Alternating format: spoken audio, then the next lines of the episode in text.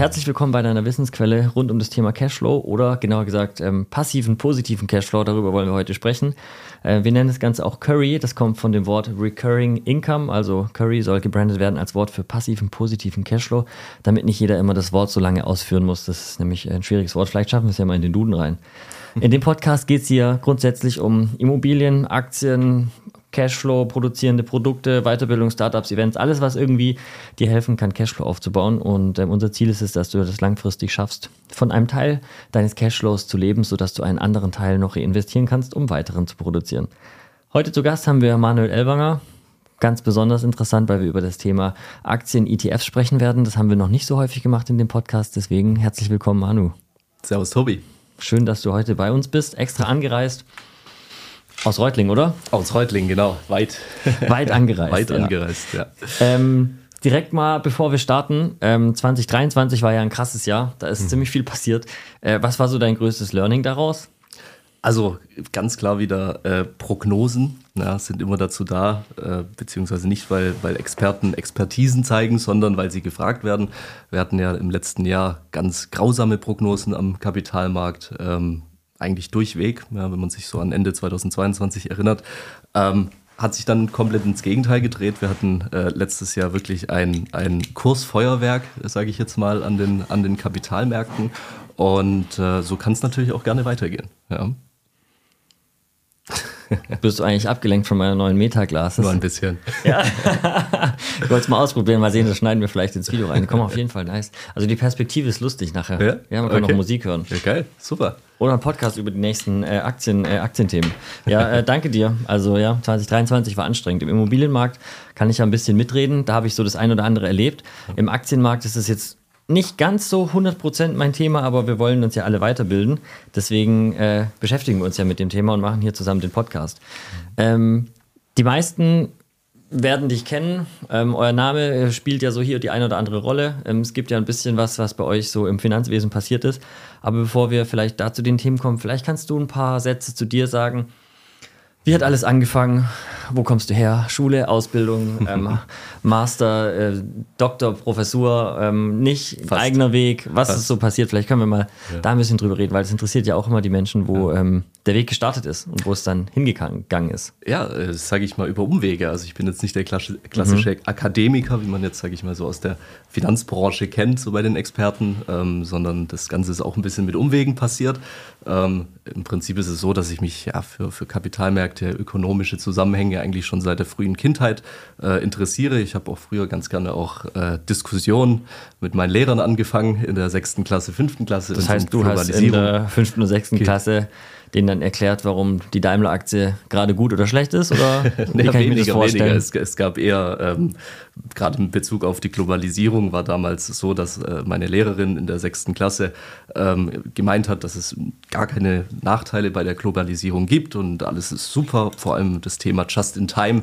Ähm, wer sich vielleicht daran erinnert, äh, es gab so, dass die großen Firmen gar keine eigenen Lager mehr hatten, sondern immer das Teil, was für den Bau jetzt beispielsweise von einer von einem Auto gebraucht wird, immer genau dann just in time geliefert wird, wenn es benötigt wird. Ähm, das Ganze funktioniert natürlich sehr gut in der perfekten Welt, ohne Krisen. Und äh, da habe ich damals einfach schon gesagt, so ja, das ist ja schön und gut. Ähm, aber sollte es mal wirklich mal zu irgendwelchen größeren Krisen kommen ja, und, und Lieferketten-Schwierigkeiten, dann äh, wird das natürlich ein großes Problem auch für die Wirtschaft. Deswegen sollten auch Unternehmen äh, vor allem in Lagerkapazitäten investieren. So, das hat dir nicht so ganz gefallen. Finde ich auch gut, weil dann haben wir mhm. mehr Auslastung bei unseren Logistikflächen. Beispiel, genau. Also es hätte viele Vorteile. Natürlich wären die Margen nicht mehr ganz so hoch, aber äh, äh, durchaus sicherer, vor allem in diesen Zeiten, wenn jetzt mal gerade wieder ein Schiff im Suezkanal äh, äh schräg liegt oder wenn irgendwelche Terroristen ähm, äh, Containerschiffe angreifen, wie wir gerade im Roten Meer sehen. Und ähm, das hat ihr nicht so ganz gefallen. Ähm, und dann wurde ich auch zum Direktor zitiert. Ja, weil es kann nicht sein, dass jemand in der sechsten Das heißt, Klasse du warst ein Querulant. Ja, ein bisschen Rebell war ich schon. Rebell. Ja, ein kleiner Rebell, also deswegen äh, Grüße an meine Lehrer früher. Ähm, Hoffentlich sieht es jemand. Ich war trotzdem immer sehr nett. Ja, ja sehr nett, nett bist du, das kann ich auch bestätigen, ja. ja. Und, äh, aber Regeln waren jetzt nicht so ganz meins. Mhm, ja. ja. gut, aber manchmal muss man ein bisschen tricky sein, um irgendwie voranzukommen im Leben. Das ist absolut. Man muss clever sein. Ja. clever ist äh, ganz wichtig. Ja, auf jeden Fall dann... Ähm, äh, ist mein Weg tatsächlich, äh, war ich dann im Internat in Baden-Baden, ähm, war dort auch ein Wirtschaftsgymnasium und das hat mhm. mich auch alles äh, ja, ziemlich interessiert. Bin dann aber komplett, sage ich mal, in eine andere Branche rein, und zwar in die ähm, Referenten- und Veranstaltungsbranche. Mhm. Habe da meine Ausbildung zum Kaufmann für Marketingkommunikation gemacht ähm, habe viele große Events begleitet, äh, sehr viele auch äh, tolle Top-Speaker, Unternehmer kennengelernt, mit denen sogenannte Positionierungen durchgeführt. Also was was wäre das dann genau so eine Positionierung, wie man ja, das ist im Prinzip kann? so. Beispiel ähm, äh, Carsten Maschmeyer war natürlich sehr sehr erfolgreich in ja. dem, was er getan hat mit der AfWD etc. Und ähm, die Leute wollen dann natürlich ihre Erfahrungen auch gerne auf der Bühne präsentieren. So, mhm. jetzt sind es aber meistens nicht die besten Redner und die wissen auch nicht so ganz genau. Noch nicht. Noch nicht, ja, ja. dafür waren wir dann äh, dafür da und äh, wir haben die dann positioniert. Das heißt, äh, das Beste von denen im Prinzip rausgeholt, zu gucken, ähm, was interessiert denn Unternehmer, Entscheider von Firmen äh, da draußen, welche Themen und ähm, haben die dann positioniert, Bühnenauftritte, sage ich mal, ermöglicht, mhm. auch über die Wissensforen und, äh, sage ich mal so, den, den Persönlichkeiten dann auch den Eintritt in die Referenten- bzw. Speakerbranche dann auch geebnet. Ja, und das waren auch sehr interessante Kandidaten wie Jochen Schweizer, Carsten mhm, Maschmeyer, Hans-Rudolf Wörl, mhm. ähm, ähm, Oliver Kahn und, und, und. und alles Namen, die man Henry schon mal gehört hat. Ja, das sind alles Namen, die sind natürlich sehr, sehr äh, bekannt. Und, Konntest du mit dem ähm, einen oder anderen auch einen privaten Draht aufbauen? Ja.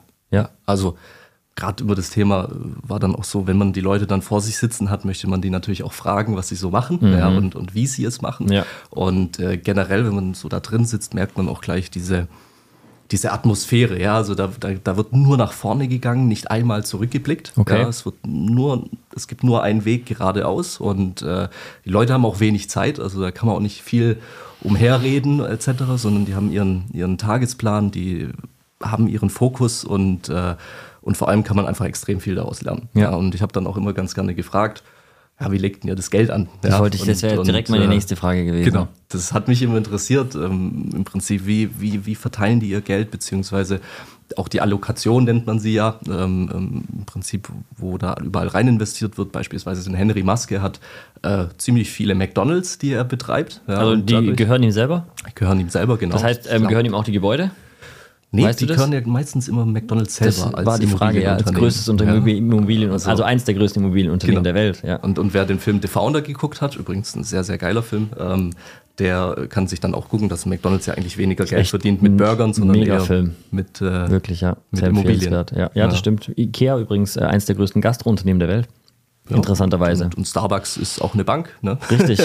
Ohne das, Lizenz. Äh, ohne Lizenz, glaube ich. Unter den 20 größten in den USA, wenn man sich mal so überlegt, was die so für Kundengelder aufbewahren. Ja, ja. Die einen haben Köttbullar, die anderen haben äh, Gelder, die sie unverzinst benutzen können und leveragen. Das genau. ist auch sehr wertvoll. Genau. Das macht auch ein bisschen Curry. ja, macht, äh, ist auf jeden Fall gut.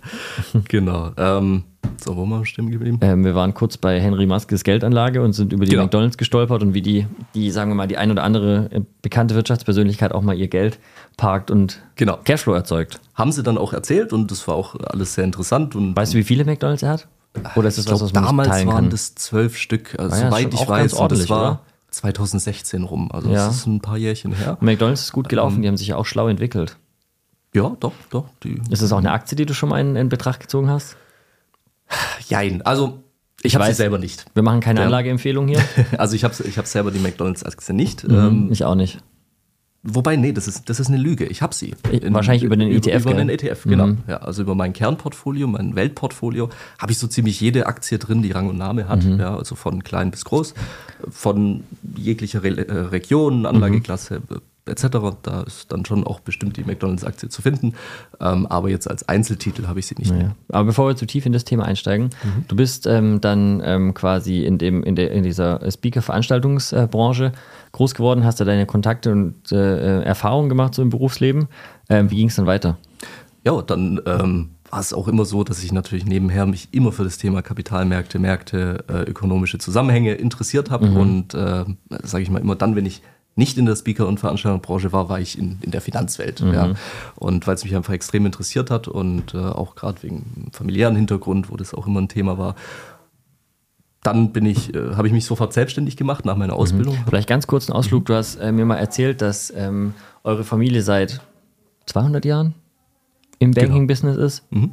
War, war, es dein Opa, der quasi Uropa, Uropa oder wie weit geht es zurück? Geht, geht, sogar noch weiter zurück. Das war damals äh, George Elwanger, hieß er. Ähm, war so Richtung 18, ja, so Mitte 18. Bis, äh, 19. Jahrhundert, äh, wo er auch mit die Union Bank und ähm, noch eine zweite Bank, da fällt mir jetzt gerade der Name nicht ein, äh, in Rochester mitgegründet mhm. hat ähm, und da auch einer der größten Immobilienbesitzer war. Das ist auch ziemlich Spannend. viel nach ihm benannt. Also mhm. es gibt den Elwanger Garten, es gibt äh, den Elwa also Elwanger Barrys. Barry war sein mhm. Partner. Ähm, die haben da eigentlich so ziemlich. Da solltest, solltest, du damals zum Daten hingehen und sagen, wo treffen wir uns hier im Elwanger Garten? Wie heißt du Elwanger? Ja, das äh, war tatsächlich auch schon mal so eine Idee, ja. dahin zu gehen. Ich meine, Rochester ist äh, die zweitgrößte Stadt im Staat New York mit über eine Million Einwohnern. Da gibt es auch noch das Elwanger Barry Building, also mhm. wirklich so 19. Jahrhundert äh, Hochhaus. Äh, sieht ziemlich cool aus. Mhm. Und das, äh, google ich ähm, doch gleich mal gleich dann durch hier. Ja, und er mhm. hat auch die größte Gärtnerei äh, der Welt gehabt. Gärtnerei, ja. Die spannend. größte Gärtnerei und zwar. Da lässt sich auch Geld verdienen und Cashflow machen. Ja, vor allem hat er sozusagen diesen Ursprung des E-Commerce gehabt und zwar äh, hat er Pfirsichbäume mhm. bis nach Japan versendet. Oh, das war die, damals auch äh, krass. Kaiserfamilie mhm. in, in, Japan. Ähm, und er hat im Prinzip äh, aus Rochester hat er die Flower City, also aus der Floor City hat er die Flower City gemacht. Mhm. So steht es auch immer noch auch äh, online, wenn man danach guckt. Ja und hat alles begrünt, hat dann auch nach seinem Tod die äh, meisten seiner Ländereien dann verschenkt. Das ist heute ein recht großer Park dort und ähm, ja, war eigentlich so ziemlich überall mit drin und hat auch die, die Straßenbahn mitgegründet dort. Also hat er richtig an der Infrastruktur auch mitgearbeitet. Genau, also Vollgas und ähm, sage ich mal, das war so mit der Beginn. Davor waren wir Kaufleute. Familie geht bis ins 11. Äh, Jahrhundert zurück. Oh, das ist schon richtig alt. Und das kannst du auch, kon konntet ihr auch nachvollziehen quasi? Genau, der erste war der Louis Poldus de Elewangen. Ähm, der, der Louis Poldus. 1000, also im 11. Jahrhundert, 1020 wurde er das erste Mal erwähnt und dann ging es über diese ganzen von Elewangen bis Konrad von Ellwanger, dann Ellwanger, also hat sich der Name so, einfach weiterentwickelt. Genau, hat sich weiterentwickelt. Ja. Und äh, ja, das ist, sage ich mal, so dieser Hintergrund. Spannend. Also immer alles mit Handel, Finanzen, Banken, Genau. Das ist also deine DNA. Das ist die DNA. Ja. Deine DNA genau. ist Cash. Cash, Cashflow. Cashflow, ja. Geil, voll genau. spannend. Genau. Ja. Echt spannend zu hören. Dann habe ich mich ähm, ja, nach der Ausbildung direkt selbstständig gemacht mit meinem äh, Cousin. Wir haben eine Marketing- und Eventagentur gegründet, äh, waren dann auch zusammen im Silicon Valley, äh, haben dort viel angeguckt. Und du hast mal erzählt, äh, du warst da auch kurz in Stanford. Genau, wir haben da bei Stanford auch ein Training mitgemacht. Ähm, es ging damals im November los. Wir haben dann auch viele Firmen besucht, die sehr viel Geld eingesammelt haben, die es aber heute nicht mehr gibt. Ähm, das soll ja, ja, vorkommen. Das soll vorkommen, ja. Äh, ist auch wichtig, sage ich mal, dass auch etwas scheitert, bis es dann zum Erfolg mhm. kommt, äh, eine Idee. Ja, vor allem wenn es so im Bereich Ist ja auch schon so, dass äh, gerade im Silicon Valley sehr viel mehr Geld in kleine Startups reinfließt als bei uns. Ja, also mhm. damals war es so, äh, als ich dort war, 2017, ähm, ähm, haben sie gesagt, zweieinhalb Milliarden wird nur im Silicon Valley pro Woche in, in äh, Startups investiert. Mhm. Und zu dem Zeitpunkt wurde in ganz Deutschland pro Jahr 700 Millionen in Startups investiert. Also das da ist einfach mal dieser Unterschied. Da fragen wir uns, warum das ein oder andere Tech-Startup nie, nicht, nicht hier entsteht. Try and ja, Error ist halt notwendig. Liegt halt dann auch daran, dass einfach, ähm, sag ich mal, so wir Europäer oder wir Deutschen ein bisschen sparsamer mit dem Geld umgehen und äh, nicht, sag ich mal, mit der Gießkanne, außer in der Politik, wie man es immer sieht, äh, mit der Gießkanne sollte ja. es dann nicht verteilt werden. Ähm, und dort ist es einfach so, der Investor sagt, okay, ich investiere jetzt in zehn Firmen, wenn eine davon zum IPO kommt, dann äh, der sogenannte Fund Returner. Super, genau. Ja, das ist dann zwar ein Risiko, aber das ja. Geld wächst dort auf den Bäumen, deswegen ähm, weniger Problem. Aber Dafür hat dein Opa ja gesorgt. Opa, Opa, Opa, Opa. Opa, Opa, Opa, Opa, genau. Mhm. er hat mit dazu beigetragen, mhm. sage ich mal so. Ähm, genau, und ähm, ja, haben wir uns eigentlich im Prinzip alles angeguckt. Ich habe mich vor allem für die Finanzierung von Startups äh, interessiert und habe dann auch die Erfahrungen mit nach Deutschland gebracht, wo ich dann auch, sage ich mal, neben der ähm, ähm, Veranstalt oder ne, als Veran also neben meiner Tätigkeit als Veranstalter äh, dann auch im Prinzip Startups ähm, trainiert habe, mhm. was sie machen, wenn sie Geld bekommen, wie sie ihr Geld nutzen können. Da ging es dann um Finanzplanung, es ging darum, habe ich auch ein Startup äh, begleitet, das kommt hier auch aus der Gegend, die dann äh, zwei Jahre später anderthalb Millionen eingesammelt haben. Kann man das erwähnen? Ähm, ja, das, das, war diese Flip-App, ja, mhm. die war auch tatsächlich Teil der Ausbildung, ja, vom. Äh, vom Bene. Unter anderem, genau. Grüße ja, gehen raus an Bene. Peace. ja. ja, und äh, das ist natürlich immer schön, wenn man das dann sieht, wenn man da auch seine Gedanken ein bisschen mit reinfließen Das ist gut gelaufen, kann. oder? Ich würde sagen, so, ich kenne die Geschichte von Bene ein bisschen. Das ja. ist schon eine Erfolgsgeschichte für Stuttgart, oder? Ja, vor allem damals wollten sie nur die Nische mit den Azubis mhm. machen. Und wir hatten halt damals in unserer Ausarbeitung halt gesagt, okay, nee, geht auch ein bisschen nach draußen. Ja. Ähm, ähm, vor allem auch dieses, diese Zielgruppe erweitern. Azubis ist halt doch ein bisschen zu beschränkt. Ja, zu beschränkt. Ja. Da sind die Leitplanken ein bisschen zu nah, sage ich mal, an der mhm. Straße. Und, äh, und jetzt ähm, ja, sind die echt ein großer Player, sage ich mal, in dem, in dem Bereich äh, Kommunikation zwischen ähm, Angestellten. Ja, ja sind, haben auf jeden Fall da äh, eins ja. der größten, äh, die größten kleinen, also von den kleinen Buden einen zu den größten geschafft hier in Stuttgart. Absolut, ja. ja also das ist auch cool. immer schön, dass dann wieder. Ja, das ist schön, dass wir da auch mal was haben, gell? Nicht absolut, nur Berlin oder absolut. München. Ich meine, anderthalb Millionen war jetzt nicht so, also das ist jetzt sage ich mal, für so ein, so ein regionales Startup eigentlich schon viel. Die Größenordnungen, in, die, die sich, in denen die sich jetzt bewegen, sind deutlich anders. Jetzt deutlich anders. Ja. Gut, ich habe es jetzt nicht mehr ganz verfolgt. Ja, deutlich anders. Echt deutlich anders. Das ist, mhm. Glückwunsch. ja, sehr, sehr cool. gut. Ähm, genau. Und äh, ja, wir haben dann auch Veranstaltungen gemacht ähm, auf der Messe. Wir haben ähm, auch mit dem Land Baden-Württemberg zusammen den größten Wirtschaftspreis äh, initiiert. Ähm, wir haben Wie heißt der? Musikveranstaltungen Schwarzer Löwe mhm. Ähm, zusammen mit äh, 22 Tageszeitungen aus äh, Baden-Württemberg und der Südwestmedienholding und ähm, ja, sind eigentlich durchweg im Veranstaltungsbereich unterwegs gewesen, mhm. aber immer natürlich mit Fokus auf Speaker. Und ähm, ja, in der Zwischenzeit kam es dann immer mehr, dass ich immer mehr Anfragen bekommen habe in Bezug auf Finanzberatung, mhm. auf, hey, kannst du mir nicht einen Tipp geben, wie, ja, wir wissen, du bist immer in, immer in dem Finance-Game mhm. drin und ähm, ja, dann habe ich halt irgendwann, habe ich dann diese Entscheidung getroffen, zu sagen, okay, ähm, ich möchte tatsächlich äh, in die Finanzwelt rein und äh, auch mich wirklich als Berater positionieren aber nicht als normaler Berater, sage ich mal, auf Provision, sondern mhm. direkt den Weg über die Honorarberatung zu mhm. gehen, weil ich einfach auch durch persönliche, auch im Bekanntenkreis persönliche, ich sage jetzt mal recht negative Vorkommnisse dann auch direkt gemerkt habe, hey, ich möchte, sage ich mal, den, den richtigen Weg in der Finanzberatung was, gehen. Kann man da, kann, können wir darüber sprechen, was da Negatives ja. passiert ist? Vielleicht also, so ein, zwei Sätze dazu, damit da, der Zuhörer auch versteht, worum es geht. Ja. Also ich habe dann tatsächlich auch in der Familie Leute, ja, sage ich mal, Mitglieder gehabt, die dann äh, bis zu 20 Lebensversicherungen abgeschlossen haben. Das ist ja auf jeden Fall Jahren. schlecht für den Vermittler. Ja, für den Vermittler ja, für, äh, für meine Familienmitglieder nicht. Ähm, und das war einfach ein riesengroßes Problem, weil man einfach merkt, man schließt dieses Zeug ab äh, bei bekannten Finanzdienstleistern ähm, oder, oder Versicherungsunternehmen. Und äh, die Kostenstruktur ist so extrem, ja, das, das blicken auch die, die, ähm, ja, die Unterzeichner nicht, im Prinzip die Investoren und, oder Anleger. Und Jahre später merken sie, hey, das funktioniert ja nicht, was ich da abgeschlossen habe. Ich mhm. komme nicht raus, ja, weil einfach ähm, auch einfach zu teuer ist, da rauszugehen. Ja. ja und ähm, ja, das habe ich dann erkannt und habe dann auch gemerkt, nee, äh, da wird zu viel Schundluder getrieben und deswegen war für mich klar, ich möchte einer der 250 Honorarberater in Deutschland werden. Ja, also zum Vergleich. War das damals 200, so oder ist es heute so? Ähm, ja, damals waren es nur 200, ähm, jetzt sind es ungefähr 300. Also auch sehr wenig. Ja, von 250.000 Finanzberatern gibt es ungefähr das ja, ja 250, gering. 300 wirkliche Honorarberater, die auch wirklich lizenziert sind. Es gibt natürlich viele Honorarberater, da es kein geschützter Begriff ist, ähm, die unterwegs sind, äh, ein Honorar wollen, plus noch Provision kassieren. Das sind dann die ganz bösen Schafe. Optimierer ähm, quasi. ja, die optimieren ihr Einkommen wirklich. Ja, ja, aber nicht, nicht das von ihren Kunden, sondern eher ihr eigenes. Ja, das führt dann auf jeden Fall Und, bei denen zu Cashflow, aber beim Kunden auf jeden Fall ja. zu Kosten bezahlen. Ja, absolut. Also das ähm, ist auch wirklich, finde ich, ja, nicht in Ordnung, äh, was da gelaufen ist. Und mal so eine Hausnummer, da hatte ich teilweise Lebensversicherungen auf dem Tisch, die hatten 8% Kosten pro Jahr. Ja, bei einem Effektivzins von 0,5%. Das kann nicht funktionieren. Ja, da hast du den Break-Even vielleicht nach 40 Jahren und äh, da kann man das Geld auch gleich anzünden. Ohne Inflation. Ja.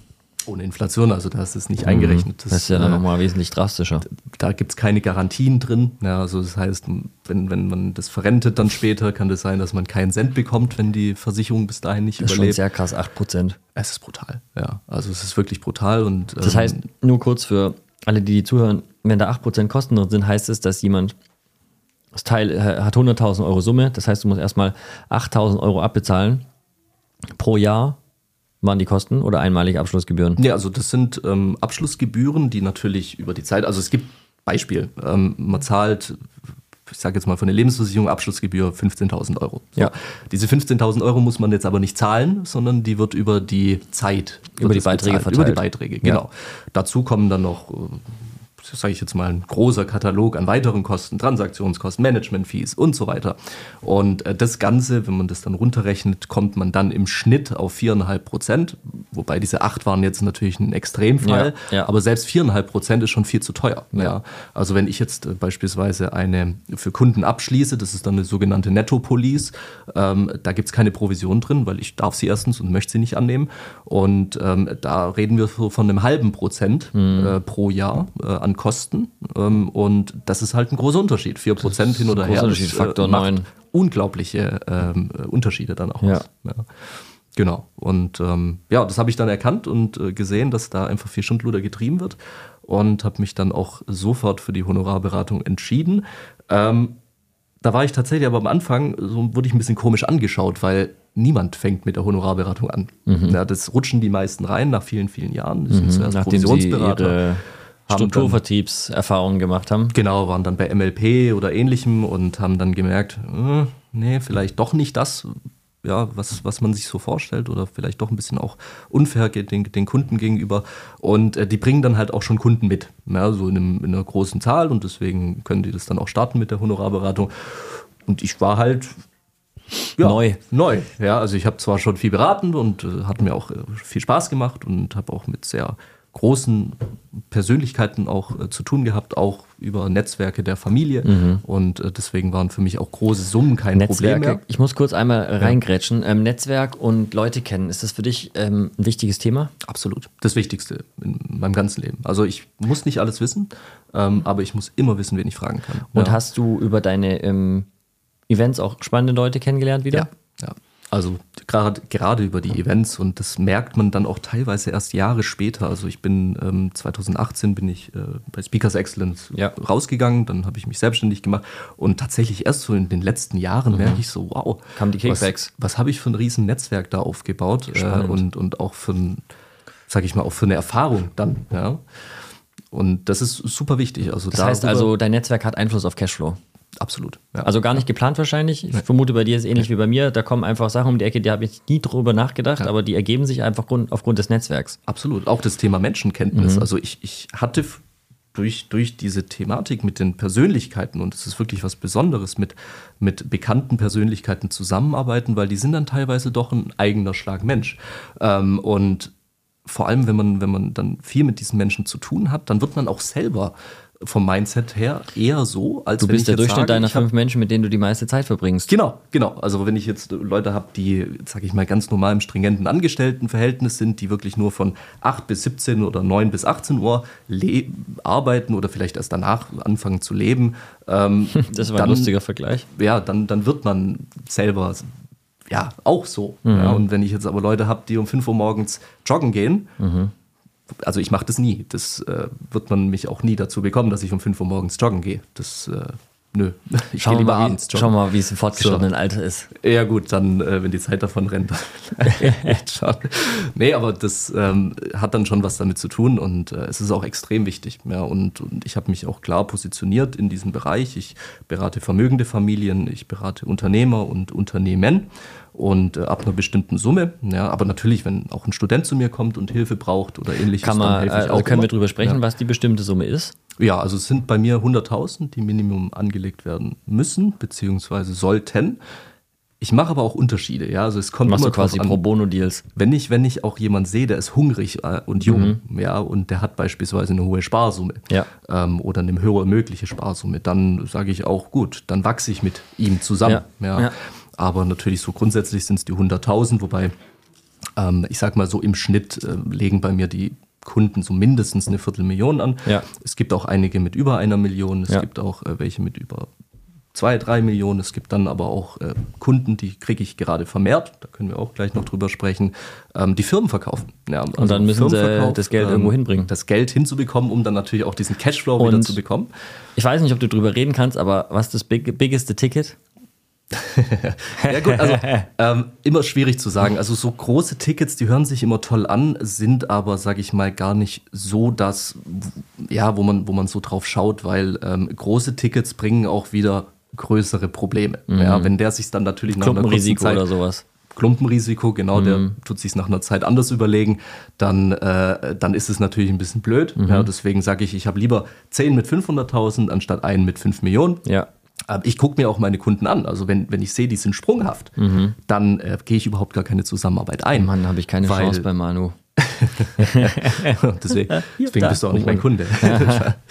ähm, ja, und, und wenn ich sehe, die sind sprunghaft, die, die kommen mit Risiken nicht klar oder die können ja, die können, die kommen beispielsweise mit ein, zwei Prozent äh, Schwankung mhm. nicht zurecht. Ja, okay, dann sage ich mir, dann ist, der, dann ist der Kapitalmarkt generell ja. nicht wirklich von Vorteil. Ja. Und ähm, das muss man sich auch genau angucken, weil hin und her macht Taschen leer. Lass uns ganz kurz einmal da einsteigen, weil mhm. ich höre ja immer wieder, und das ist was, was du vielleicht auch immer wieder hörst, mir reden die Leute immer drüber, ja, aber das schwankt und das ist Risiko und ähm, die Wahrnehmung in der Öffentlichkeit ist Risiko ist was Schlechtes. Mhm. Für mich ist Risiko Chance. Und wenn ich Zeit habe, gibt es nur eine Upside und es gibt mhm. keine Downside. Und ähm, was ist da deine Erfahrung in deiner Realität damit, mit dem Thema Risiko und Schwankungen und wie, wie die Menschen darauf reagieren? Und vielleicht hast du Tipps und Denkweisen, die dem einen oder anderen helfen, sich ähm, da ein bisschen zu neu zu orientieren, um mhm. Risiko mhm. vielleicht auch als was Positives zu sehen. Also Risiko ist ja immer so ein Thema, ich habe überall Risiken. Also Risiken, mhm. die begleiten mich, wenn ich äh, aufstehe, kann ich schon ausrutschen und äh, mir den Kopf anhauen. Ähm, Im Prinzip Risiken sind immer da und Risiken vor allem im Kapitalmarkt sind eigentlich, ist es nur die Abweichung der eigenen Erwartung. Ja? Das ist eine also, tolle, tolle wissenschaftliche Formulierung, das gefällt ja, mir schon mal. Es ist, es ist für mich die Abweichung der, der eigenen Erwartung. Das heißt, ähm, ich wünsche mir 8% die, im Jahr. Ich wünsche mir 8%. Na, oder sage ich mal, äh, die, meine Erwartung ist, sage ich mal, hier in der Mitte und, und der Kurs, der schwankt dann einmal oben und drunter, mhm. das ist dann diese Linie.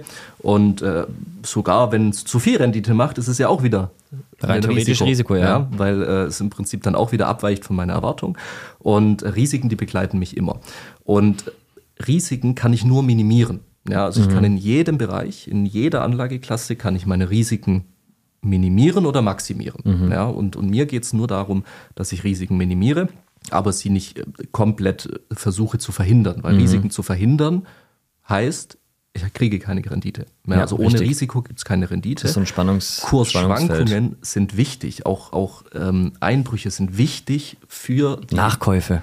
Genau, also generell muss der, muss der Kurs schwanken, damit es auch Steigerungen gibt. Apropos kann. Nachkäufe, Cost-Average-Effekt und so, ähm, vielleicht verlieren wir da ein paar Worte drüber und mhm.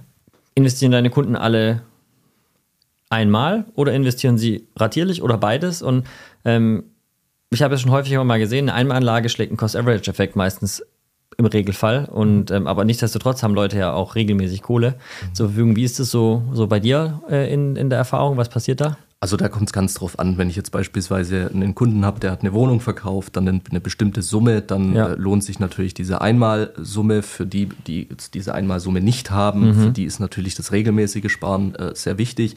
Generell sage ich immer, ähm, Geld, was auf der Bank liegt, mhm. ab einer bestimmten Größe, also alles, was im Prinzip mein alltägliches, alltägliches Leben übersteigt, das kann durchaus investiert werden. Ähm, auch die Personen, die dann, sage ich mal, größere Beträge an, anlegen, die haben ja dann auch noch ein monatliches Income. Ja. Von dem sollte auch immer ein Teil noch investiert werden, einfach auch um diese Regelmäßigkeit zu ja. haben, um dann auch der Cost-Average-Effekt, darüber streiten sich ja die Leute, wenn man ja, immer sagt, oh, ja, den gibt's oder den gibt's nicht oder der ist vorteilhaft oder er ist nicht vorteilhaft. Ich sehe es ähm, auch als sehr vorteilhaft, dass man reagiert, wenn es dann zum Beispiel stärkere Einbrüche gibt. Ja, das nennt sich antizyklisches mhm. Investieren. Da habe ich ähm, mich sehr über Vonovia letztes Jahr bei mir im Portfolio gefreut. Ja, ja, die haben äh, eine, ganz gute Performance hingelegt. Ähm, auf jeden Fall ist es dann wichtig zu erkennen, okay, es geht bergab und äh, jetzt investiere ich mal nach, wenn, wenn ich etwas auf der Seite habe. Weil mhm. aus der Kapitalmarktforschung wissen wir, alle alle 17 Monate, also im Schnitt 17 Monate braucht der Kapitalmarkt, um sich vollständig von einer Krise zu erholen. Mhm. Das heißt, wenn es 50 Prozent runtergeht, äh, muss ich meinen Kurs um 100 Prozent wieder erhöhen, ah ja, um schön. auf dem vielleicht, Einstand zu sein. Vielleicht gehen wir da noch mal ein bisschen tiefer drauf ein, mhm. weil das Beispiel habe ich vor vielen Jahren das erste Mal gehört und fand es ja atemberaubend fast, weil mhm. stellen wir uns vor, eine Aktie ist 100 Euro wert, sie fällt um 50 Prozent, dann ist sie 50 Euro wert. Ja. Um wieder auf 100 hochzukommen von 50, bin ich bei 50 Prozent bei 75, das heißt, ich brauche 100 Prozent. Genau. Um das nochmal ja. zu verdeutlichen. Das finde ich total krass. Ja. Das ist schon ähm, sehr stark und das ist dann diese Nachinvestition, die, die dann wirklich äh, auch den eigenen Kurs oder das eigene Vorankommen, sage ich mal, in seiner Anlagestrategie sehr stark beflügelt. Das heißt, eine schöne Perspektive hier an dem Thema ist, wenn ich sehe, dass mein Portfolio fällt und ich habe Sparraten, die da mhm. laufen, dann kann ich mich freuen, weil vorher habe ich für 100 Euro ein Teil gekauft und jetzt kaufe ich vielleicht zwei Teile. Genau. Ähm, jetzt ist es nur natürlich in der Theorie sehr einfach zu sagen, okay, ich investiere jetzt einfach, wenn der, wenn der Kurs am niedrigsten steht, also wenn die sogenannte Talsohle erreicht ist wurde. Ist ja immer leicht zu wissen, wann das niemand, ist. Gell? Niemand weiß, wann die Talsohle ist. Deswegen macht es immer Sinn, dann auch in Tranchen, wenn es bergab geht, zu investieren. Ja. Wenn man dann annimmt, es ist die Talsohle, ja, da gibt es ja immer so ein paar Indikatoren, ähm, dann kann man durchaus noch mal ein bisschen mehr investieren, aber es kann dann natürlich auch danach noch mal ein bisschen ja. weiter runtergehen. Ja, ja da sollte man sich nicht äh, aus der Bahn werfen lassen. Man kann auch durchaus, wenn es wieder nach oben geht, also im Prinzip, wenn, wenn die Erholung wieder eintritt, kann man auch noch mal nachinvestieren. Also niemals darauf warten, bis der Punkt am niedrigsten ist, weil niemand weiß, wann der Punkt ja. am, am, niedrigsten ist, wann die Talsohle erreicht da gibt, ist. Da gibt es ja auch diese Statistiken dazu, was passiert, wenn ich, ähm, keine Ahnung, die vier, fünf, sechs, zehn stärksten Tage in den letzten zehn Jahren nicht mitgenommen habe, mhm. wie viel Rendite verliere ich dadurch? Und das fand ich immer ganz interessant zu sehen. Ich habe jetzt keine Zahlen im Kopf, ja. du vielleicht schon. Das, äh, das ist sogar Stay extrem. invested. Also ähm, da, da habe ich tatsächlich Time in the market beats ja. time, timing the market. Ja, ja. Also ja. nur an den, ich habe eine ähm, von Vanguard, Vanguard hat mal eine ähm, Statistik rausgebracht zwischen, ich glaube, das war 95 und 2022. Ja. Wenn man innerhalb dieser Zeit, also das sind dann äh, deutlich über 20 Jahre, ähm, nur die 20 besten Tage verpasst hat, hat man die Hälfte weniger Performance. Ah, krass, das heißt also, der, der, der Schluss ist, ich bleibe einfach investiert. Einfach investiert. Ruhe ja. bewahren genau, und genau. wenn so ein Jahr ist, wo mal ja. die ganzen Tech-Aktien abstürzen, mhm. gut verteilt sein, noch ein paar andere Cores haben und äh, Tech-Aktien waren vielleicht hoffentlich nur der Satellite, sodass das ganze Portfolio nicht des Todes leidet. Genau, also man, man sollte generell, man, man macht es ja auch nicht so, dass man sein Eigenheim verkauft, nur weil es jetzt plötzlich 10% äh, mehr wert ist. Ähm, so sollte man auch sein Depot Der immer als hätte das vielleicht schon manchmal geraten und dann zwei, zwei, drei Mehrfamilienhäuser dafür gekauft. Ja, gut, aber wenn man sein, sein, ja, sein Zuhause weiß, mag, seine Kinder dort hat, ich glaube, die Kinder, die gucken keinen blöd an, wenn man es dann plötzlich verkauft. So, Kinder, äh, wir ziehen jetzt in eine Mietwohnung. genau, ein Zimmer. Mhm. Alle zusammen. Alle zusammen, ja.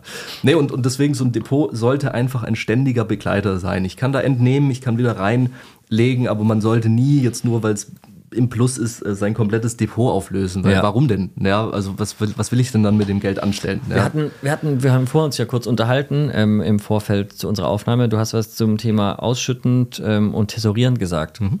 Ähm, von wegen, hey, wenn das Depot noch nicht so groß ist, da sollte ich einfach eher darauf achten, dass das Geld innerhalb vom Depot bleibt. Und wenn es ein bisschen größer ist, dann kann ich schon auch über ausschüttende Komponenten nachdenken. Vielleicht kannst du dazu auch ein paar Sätze sagen, weil, naja, Cashflow aufbauen kann ich ja relativ einfach. Ich kaufe mir einen Dividenden-ETF und dann habe ich Cashflow.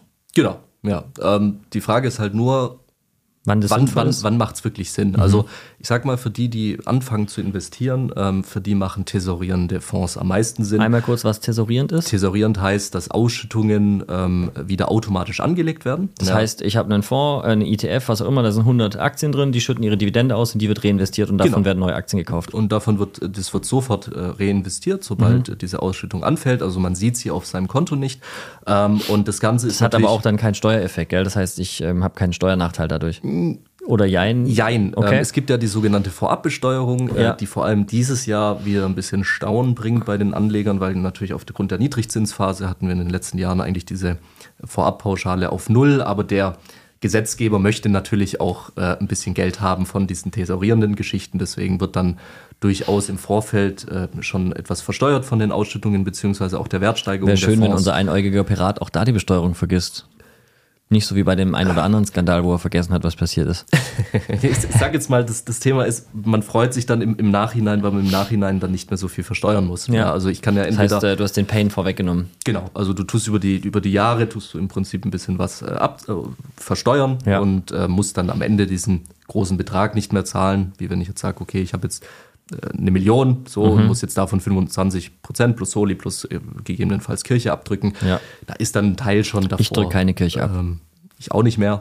Deswegen ähm, ja, schreibt, macht dann schreibt mal in die Kommentare rein, ob ihr Kirchensteuer zahlt oder nicht. Ja, das sind ja hier, hier sind wir glaube ich bei 8 Prozent, ne? Nee, 9. Ich weiß es nicht mal, Bayern aber ich muss dir ehrlicherweise sagen, meine Geschichte zur Kirchensteuer ist die ähm, Frau Löll. Ich möchte die auch nicht rauspiepsen, weil die war furchtbar. In der dritten Klasse habe ich meiner Mutter gesagt, ich gehe nicht mehr hin. Okay. Und dann hat mein Schulleiter gesagt, ähm, ja, aber Er muss in den Unterricht, hat sie, nee, dann steigt unsere Familie einfach aus der Kirche aus und ist die ganze Familie aus der Kirche ausgetreten. Okay. Das heißt, eigentlich ähm, muss ich sagen, bin ich für das Familienvermögenswachstum maßgeblich mitverantwortlich, weil ich natürlich durch Steueroptimierung in der dritten Klasse das organisiert habe. Also es macht ja immerhin fast ein Prozent aus, ne? Bei, ich sehe das der, gar nicht. Aber gut, es ist ein sehr subjektiv persönliches Thema. Jeder darf das für sich selber entscheiden. Natürlich. Aber denk mal drüber ähm, nach. Genau, denk drüber nach. So, die, ähm, so, wo waren wir stehen geblieben? Ja, wir waren stehen geblieben bei. Genau, äh, thesaurieren. Genau. Ähm, also im Prinzip so, am besten thesaurieren für die, die anfangen äh, zu investieren, weil dann auch einfach der Zinseszins mehr kickt. Ja, mhm. und, ja, ähm, Zinseszins. Darüber müssen wir gleich auch noch sprechen. Du sagst genau. viele gute Triggerwords, ja. das ist ganz arg wichtig. Und äh, für die, die natürlich sagen, okay, ich habe jetzt eine Wohnung gehabt, ich verkaufe die, ja, dann muss ich natürlich versuchen, durch Idealerweise steuerfrei nach zehn Jahren.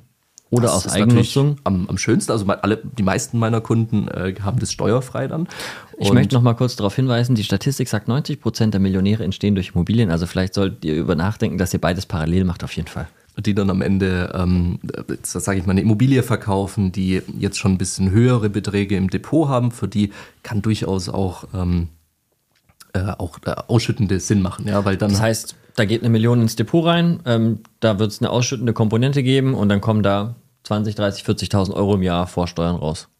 Genau, also kommt dann immer darauf an, wie man das Ganze aufbaut. Ähm, auch dazu können wir natürlich noch ein bisschen reden. Mhm. Ähm, es geht dann im Prinzip so, ich habe dann eine Wohnung, 500.000 Euro beispielsweise, die gibt mir jetzt äh, Miete X, mhm. so, und äh, ich möchte natürlich mal mindestens im Anschluss auch wieder dieses Geld haben monatlich an, an Cashflow, ja, weil im Prinzip so, ich kann natürlich auch von diesem Geld leben, aber dann wird es schnell weniger. Es ist halt auch ein ähm, Unterschied, den man nicht unterschätzen darf. Ähm, es hört sich natürlich verlockend an, sagen, okay, ich habe nur ein Depot, da muss ich gar nichts machen. Mhm. Ähm, ich kriege aber trotzdem Cash raus. Ähm, auf der anderen Seite ist es natürlich so, dass ich dieses Geld durch die Immobilie verdient habe. Das heißt, im Regelfall ist ein großes Depot, das ausschüttet, realistischer, wenn ich schon einen gewissen Vermögensstand habe.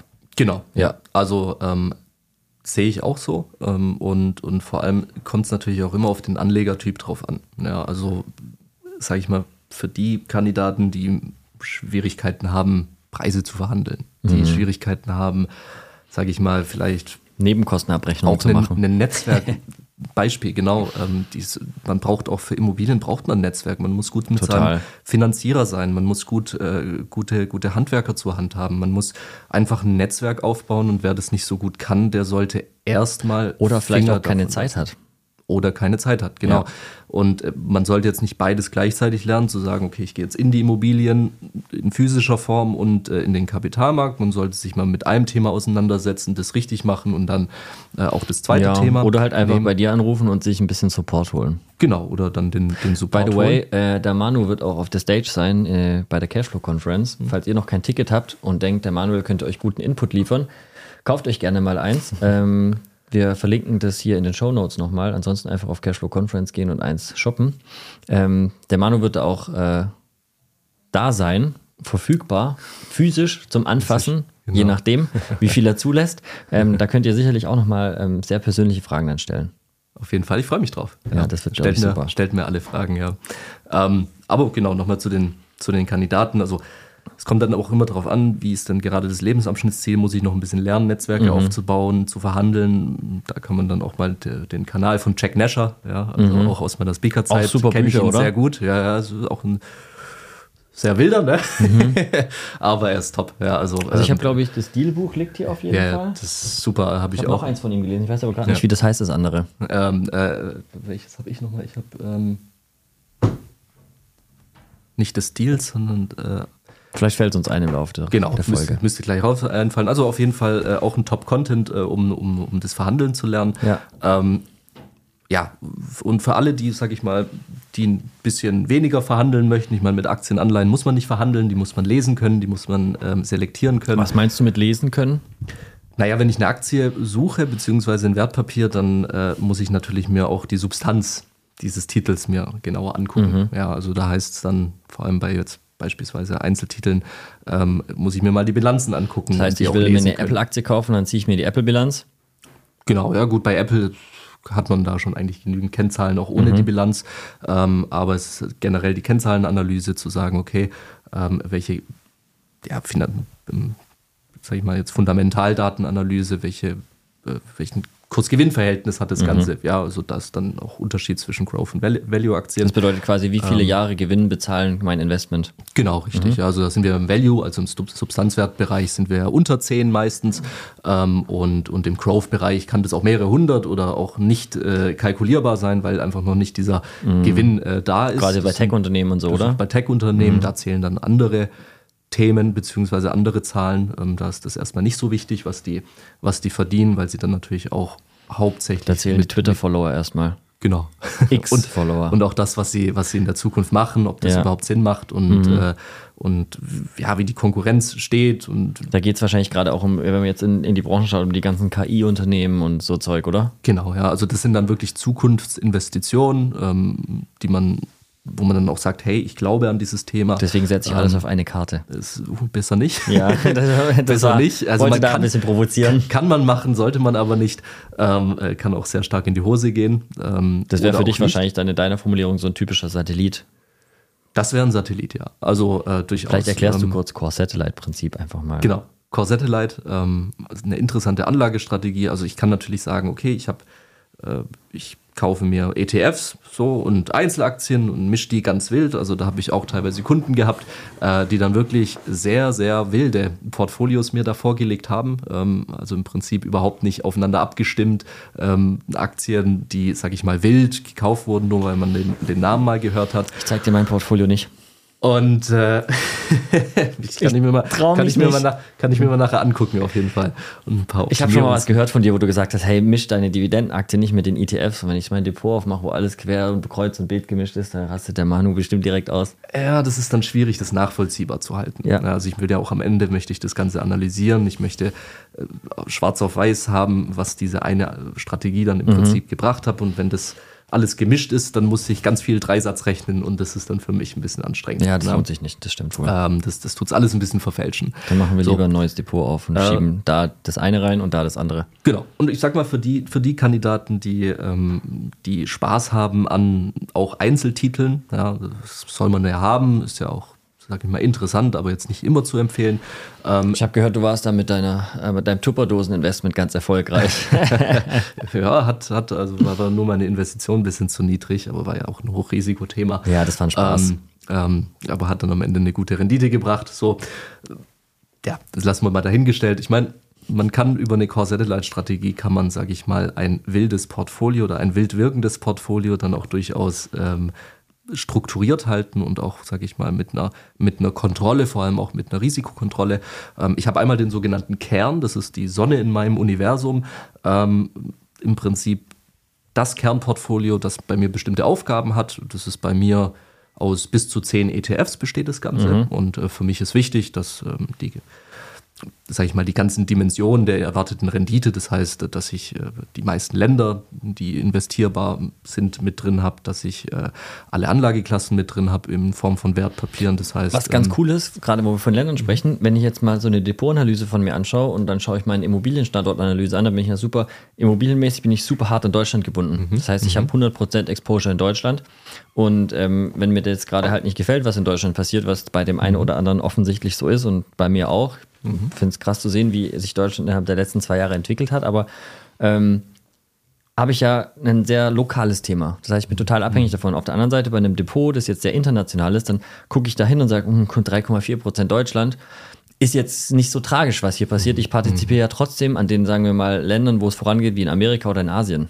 Genau. Also Indien oder in Afrika. Also ich glaube, es gibt ja viele Standorte auf der Welt, wo richtig richtig Action ist gerade. Das sollte man auch auf jeden Fall mit einbeziehen. Also mal so als Zahl, ähm, die Deutschen haben sind sehr heimatverbunden. Ja? Das heißt, ähm, die haben zu 45 Prozent deutsche Titel im Portfolio.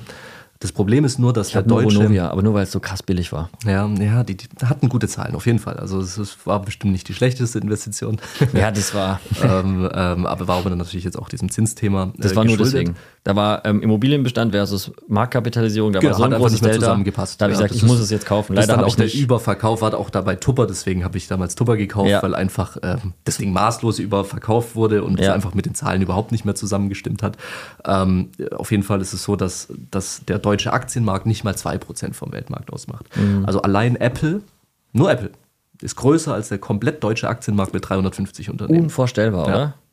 Ja. Unvorstellbar krass. Zum Glück habe ich Apple fett im Plus bei mir im Depot. Das ist ähm, interessant auf jeden Fall. Also im Prinzip der deutsche Aktienmarkt kannst du die Tonne kicken, also sage ich mal von der von der Wichtigkeit in der Welt. Und ähm, es ist dann halt auch so, dass, dass dann die, die Anleger, die sich auf deutsche Titel konzentrieren, 98 Prozent der Chancen ähm, dann verpassen. auch verpassen. Mhm, ja. Ja. Weil Geld wird wirklich woanders ähm, verdient. Ähm, ich sage jetzt mal, der DAX, wenn man den so sieht, ist ein interessanter Index, ähm, der kurstechnisch sehr wenig Auswirkungen gehabt hat in Form von Rendite, sondern eher aufgrund der Ertragskraft, ähm, sage ich mal, anschauliche Zahlen hat. Ähm, wobei anschaulich ist wirklich anschaulich. Wir sind da zum Beispiel beim amerikanischen Index S&P 500 nochmal um der Hälfte drüber, mhm. ähm, was die Gesamtperformance an äh, betrifft. Aber wer sich jetzt, sage ich mal, nur auf den deutschen Heimatmarkt konzentriert, der ist natürlich auch mit allen Risiken dann ähm, ja, direkt im zu Hause verbunden. Zu Hause verbunden, ja, ja, genau. Ähm, wichtig ist es da dann einfach zu sagen, nee, ich, ich teile mein Geld weltweit auf. Also ich habe sowohl den amerikanischen Markt, ich habe den europäischen Gesamtmarkt, ähm, ich habe äh, Schwellenländer, auch sehr, sehr wichtig. Ähm, das sind dann auch beispielsweise China, das sind südamerikanische Staaten. Es ist ähm, äh, zum Beispiel Indien und ähm, natürlich höre ich auch öfter, oh, es ist total risikoreich, in China zu investieren. Mhm. Ähm, Jein, also ist es bestimmt mit einem Risiko verbunden, ja. in China zu investieren, aber für mich ist es ein größeres Risiko, in der Zukunft nicht da drin investiert zu sein. Ähm, also der asiatische Markt, vor allem wenn man sich das mal auf der Weltkarte anguckt, ähm, der hat so bestimmte Vorteile und zwar sind da ungefähr drei Milliarden Menschen mhm. per Landweg miteinander verbunden. Ähm, wir haben eine direkte Verbindung nach Europa, die neue Seidenstraße, die gebaut wird, sowohl mit Luft, äh, Bahn, äh, Schiff und ähm, ähm Autoverkehr. Und demnächst ähm, noch unterirdisch mit äh, äh, Lichtgeschwindigkeitstunnel. Das kann durchaus auch sein, ja. warum nicht? Ich meine, das Ende der Seidenstraße in Europa ist in Duisburg übrigens. Ähm, und Gar nicht uninteressant für Immobilieninvestments oder Logistikhallen. Ja, da muss ich mich mal mit beschäftigen. Ja, das ist, ich habe auch so meine Fühler so ein bisschen nach Duisburg ausgestreckt. Ähm, ja, wobei die Stadt jetzt ja auch ein bisschen, äh, ein bisschen gelitten hat in den letzten Jahrzehnten, sage ich mal, äh, wirtschaftlich. Ähm, also ganz wichtig, den, die, auch die Schwellenländer mit reinzunehmen. Aber auch zu Schwellenländern äh, gehören natürlich auch die Tigerstaaten, wie jetzt beispielsweise Singapur, ähm, Taiwan, ähm, Macau, äh, Macau nicht, aber Hongkong. Ich glaube, Macau war was anderes, Manu. Nee, also Macau ähm, ist tatsächlich auch, also wenn man so ein ETF in den Schwellenländern nimmt. Ähm, ist das ausgegliedert aus ist es China? ausgegliedert, Macau. Ja, deswegen ist es mir gerade eingefallen. Ähm, ich dachte, also, du verbindest das mit einer anderen persönlichen Erfahrung, aber. Haben nee, mich nee, vielleicht getäuscht. In Macau war ich noch nicht. Nee, in Macau in Hongkong schon, aber in Macau noch nicht. Ähm, so, und dann Vielleicht wichtig, sollten wir das mal einführen, irgendwann, einen kleinen Macau-Urlaub. Warum nicht? Also ich bin offen für alles. Ich habe noch nie gepokert. Nicht? Hm, ich mag das nicht. Ich bin eher Team Blackjack. Das Thema ist, für mich ist es ähm, nicht mathematisch nachvollziehbar, wie ich da gewinnen kann, so richtig. Und das mir also, ist da zu viel Glück, Blackjack 21. Glückskomponente, ja. Das Einzige, was das mich antört, ist Roulette, statistisch gesehen. Auch interessant. Habe ich bisher immer verloren. Egal, machen wir weiter. Das ist, glaube ich, nicht das beste Thema. So, ähm, aber ich meine, mit den Schwellenländern hat sich jetzt aber noch nicht getan. Wir haben ja. dann noch äh, beispielsweise die Pazifikregion als ein, ein, eigene Region, äh, beispielsweise Australien ist da mit drin. Das ja. ist, ähm, da sind auch noch die anderen Länder mit drin, ähm, wenige ähm, Aktienunternehmen, aber die haben es dann auch in sich. Das sind zum Beispiel Rohstoffunternehmen. Ja, gerade in der Region Pazifik sehr große dabei. Mhm. Immobilien ähm, auf Platz zwei oder drei übrigens in der Pazifikregion von der Allokation her in allen anderen Regionen immer auf den letzten Plätzen, mhm, weil, die, weil die Wertschöpfung aus Bau etc. gar nicht so hoch ist, ähm, mhm. ähm, wenn man sich das mal so überlegt. Und ähm, natürlich ein sehr, sehr wichtiger Markt ist noch Japan. Also Japan mhm. ist zweitgrößter Aktienmarkt der Welt ähm, nach den USA. Äh, wir sind ungefähr bei 60 Prozent USA in der Welt, bei ungefähr 7 Prozent Japan. Deutschland, wie gesagt, 2 Prozent ähm, ist, ist da sehr gering und deswegen Japan als eigenständiger äh, Aktienmarkt. Hatte ich nicht so auf dem Schirm, spannende Erkenntnis. Ähm, hochinteressantes Land.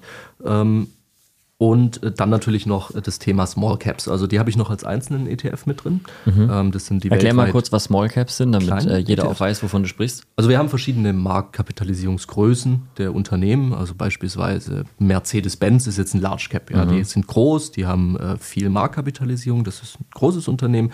Dann haben wir Mid Caps. Ja, die sind ich hätte so, so gerne jetzt so eine ganz große Cappy, so eine ganz übergroße, die ich mir auf meinen Kopf setze. Da ist so ein Daimler genau, drauf. Das, das dann ist so eine Mid Cap, so eine normale und dann eine Small Cap, so eine ganz kleine. Genau, das ist dann ein sogenannter Playmobil-Männchen. Large Value Cap Mercedes, ja. weil das ist einmal eine Substanzwertaktie und einmal eine, eine, eine, ein großes Unternehmen, also Large. Dann haben wir mit, also mittlere Größen und Small Caps, also kleinere Aktiengrößen, wobei in der Aktienwelt aber Small Caps schon 500 bis mehrere, also 500 Millionen bis ja, mehrere Milliarden. Ja, ja. Mhm. Äh, aber in der Aktienwelt ist es ja auch, sind 500 so. Millionen nicht viel. Nee. Das ist so ungefähr 500 ah, Millionen. Was hatten das gerade aktuell so? Der Teamvideo ist auch wieder drüber. Ja, also es gibt durchaus. Göppinger Unternehmen. Göppinger bin ich. Weil, wissen nicht so viele. Bin ich, bin ich drin. Ja? Ja. Schon lang? Seit Corona. Ah ja, interessant. Ja, mhm. ja ähm, Passt. Passt. Okay. Passt. Ich finde ein schönes Unternehmen, also interessantes Unternehmen. Ja. Ähm, haben aber ein paar Fehler gemacht mit Marketing. Ähm, Manchester, 50 Millionen pro Jahr, hat ein bisschen, war ein bisschen übertrieben. Ja, ähm, diese Fußballsponsorings sind so ein Thema. Da gibt es ja auch Immobilienunternehmen aus unserer Region, die da auch sehr aktiv sind. Ja, stimmt. Okay. Ja, genau, also Small Caps. Ähm, da gibt es äh, den sogenannten Eugene Pharma, das ist ein Nobelpreisträger aus der Finanzwissenschaft äh, und der hat den sogenannten Small Cap-Effekt ähm, rausgefunden. Und zwar äh, Small Caps haben gegenüber Large Caps, großen Unternehmen, ähm, Vorteile. Und zwar können sie besser wachsen. Ja, sie haben die Woran kleinere Schwierigkeit zu wachsen. Flexibler, ähm, bisschen nicht so starke Struktur. Die sind flexibler. Also wenn wir mal auch mal Zahlen von Apple angucken, das Wachstum in den 2000er, 90er und 2000ern ja, und jetzt das Wachstum, mhm. äh, da kann man nicht mehr miteinander aber vergleichen. Wir müssen ja auch sehen, absolut gesehen ist Apple jetzt auch gut platziert. Ja, also, aber Apple hat jetzt auch immer größere Schwierigkeiten, weiterer Wachstum das zu stimmt. erzeugen, weil mhm. umso größer, umso schwieriger wird es weiter zu wachsen. Und kleine Unternehmen, die haben natürlich eine viel größere Performance, weil sie dann auch durchaus mal über 100 Prozent in einem Jahr äh, zulegen da können. Da freut sich der Aktionär dann auch. Genau. Mhm. Und, und wenn ich die noch mit reinmische, und aber da auch sehr wichtig, dass diese Small Caps breit gestreut sind, die sind bei mir aber meistens im Bereich der entwickelten Länder, weniger Schwellenländer. Das mhm. sind dann entwickelte, also europäische Small Caps, amerikanische zu einem großen Teil. Äh, auf jeden Fall beflügeln die dann noch mein Portfolio. Ja. ja. Und ich weiß, die Kritik heißt immer, Nein, das stimmt nicht. Mehr Rendite gibt es nicht mit weniger Risiko, aber tatsächlich bei den Small Caps ist es so, weil ich sage, ich habe nochmal eine neue Anlage, ähm, eine neue Klasse mit drin, und zwar die mit den kleinen Marktkapitalisierungen, plus habe eine große Streuung, also es sind dann auch mehrere tausend Unternehmen die bieten mir eine größere Rendite, deutlich mhm. größere Rendite in meinem Gesamtportfolio, als jetzt beispielsweise der MSCI World. Also da habe ich MSCI World mit dem Schnitt 7,5 Prozent, 8 Prozent, wenn es sehr gut ist, und mein Portfolio dann mit 10,9 Prozent in ja. den letzten 40 Jahren, 10,3 bis 10,9 Prozent. Das macht einen das sind dann große Unterschiede, mhm. ja, und ähm, sehr große Hört Unterschiede. Hört sich nicht viel an, aber 0,1 macht schon einen großen Unterschied auf 40 Jahre. Absolut. Und ich senke mein Risiko durch das, dass ich noch mehr Unternehmen mit ja. reinnehme, erhöhe aber meine Rendite. Ja? Als ich das mal bei Immotommy im, im, im Video gesagt habe, da wurde ich darunter zerrissen von allen möglichen Experten. Ups, möchte gern Experten, die meinen, mhm. das geht nicht, das ist äh, absolut gegen die Regel. Aber nein, es ist so. Ähm, ja. Wenn ich das mit reinnehme, dann äh, äh, kann ich davon ausgehen, dass ich eine höhere Rendite habe. In der Zukunft weiß man es natürlich nicht, aber ja. ich nehme an, dass immer noch kleine Unternehmen besser ja. wachsen können als große. So. Also habe ich am Ende bis zu zehn ETFs mit drin. Ähm, nicht mehr reinnehmen. Also man soll jetzt nicht für jeden Schrott noch einen ETF mit reinnehmen, die sich dann gegenseitig im Weg stellen. Also es ja. reicht für mich ein Emerging Market äh, ETF. Ich muss dann, also ich will wirklich so Indien zum Beispiel noch mehr, ähm, äh, mich mehr auf Indien fokussieren, kann ich noch einen indischen ETF mit reinnehmen, aber muss ich nicht. Ja. ja also das ist jetzt nicht so wichtig. Ähm, ähm, Deswegen sage ich mal, weniger ist mehr. Nur ein MSCI World würde mir auf keinen Fall ausreichen. Ja. Ähm, Schwellenländer sind wichtig, Small Caps sind wichtig, ähm, gegebenenfalls Anleihen, falls man sein Risiko senken möchte, beziehungsweise die Schwankung. Wenn ich aber jung bin, möchte ich keine Anleihen haben, weil das sind Bremsen. Ähm, ähm, bin ich älter und möchte nicht mehr solche Schwankungen in meinem Portfolio, dann äh, nehme ich mehr Anleihen mit rein, aber das ist mal ein anderes Thema. Aber so habe ich im Prinzip dann mein Kernportfolio. Ja, das ist breit gestreut, das ist extrem günstig mhm. von der, äh, von der von der Gesamtkostenquote, also nur mal so im, im Schnitt, wenn ich bei der Bank mir einen Fonds kaufe, dann habe ich im Schnitt dreieinhalb Prozent Kosten pro Jahr. Ja. ja. mit allem, ja, weil da wird viel hin und her transferiert und Titel gekauft, verkauft und zu 95 Prozent der Fällen ähm, schlagen die auch überhaupt nicht den Markt, also den ETF. Und so habe ich dann in meinem Kernportfolio 0,16 Prozent Kosten. So, Wer will das schlagen? Niemand. So, das ist einfach, ich gehe schon mit über 3% Vorteil ins Jahr, ähm, äh, habe ein deutlich breit gestreuteres Portfolio. Ich habe wenig Arbeit bis, also relativ wenig Arbeit damit und, ähm, und habe im Prinzip alle Dimensionen der Welt schon mal abgebildet. So. Und nur mit diesem Portfolio bin ich mir sicher, schlage ich schon 95 Prozent aller anderen Anlagestrategien mit Wertpapieren. Mhm. So. Jetzt ist es aber den meisten zu langweilig. Also vor allem den Jungen, die sagen, oh, ETFs, okay. Sind ja. ein bisschen langweilig, die. Wobei es ja fast schon ETF-Trend gibt in der Jugend, gell? Mit den ganzen neuen Anbietern. Schon, mhm. aber es gibt halt auch sehr, sehr viele, die ähm, diese Einzeltitel erwähnen. Also es gibt diese ganzen Dividendenseiten auf Insta von ja. Dividenden unterstrich Alex über ja. alle möglichen. Ähm, keine Ahnung, ob es den gibt, aber ich, ich sage jetzt einfach mal so, so, so, so ja, Namen. Ja, ich weiß, was du meinst. Ähm, und, und die sind natürlich sehr auf Einzeltitel bezogen und sagen, hey, nehmt, nehmt viele Einzeltitel, kauft McDonalds, wie vorhin erwähnt, kauft das ganze Zeug.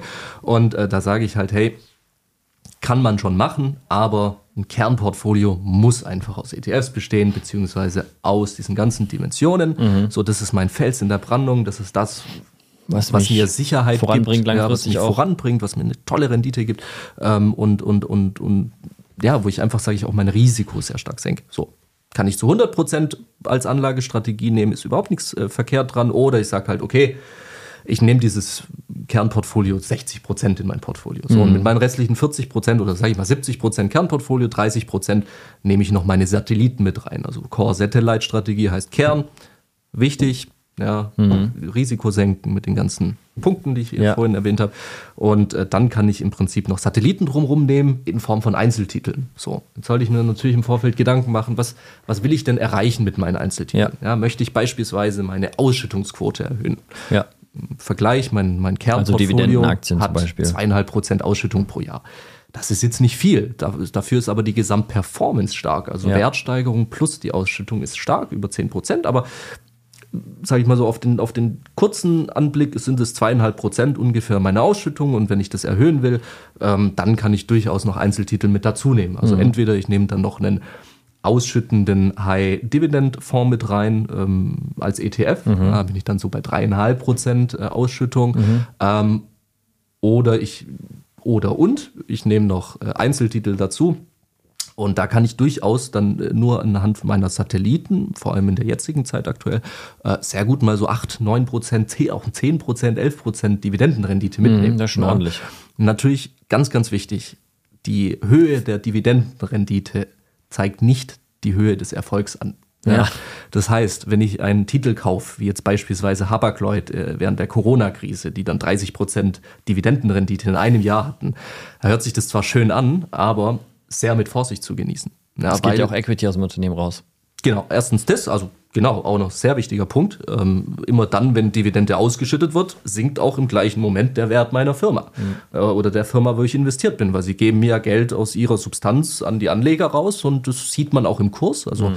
davor, vor der ähm, Dividendenauszahlung ähm, sinkt dann meistens der Kurs, beziehungsweise danach der, der Kurs dann auch in dem Faktor, äh, was ausgeschüttet wird.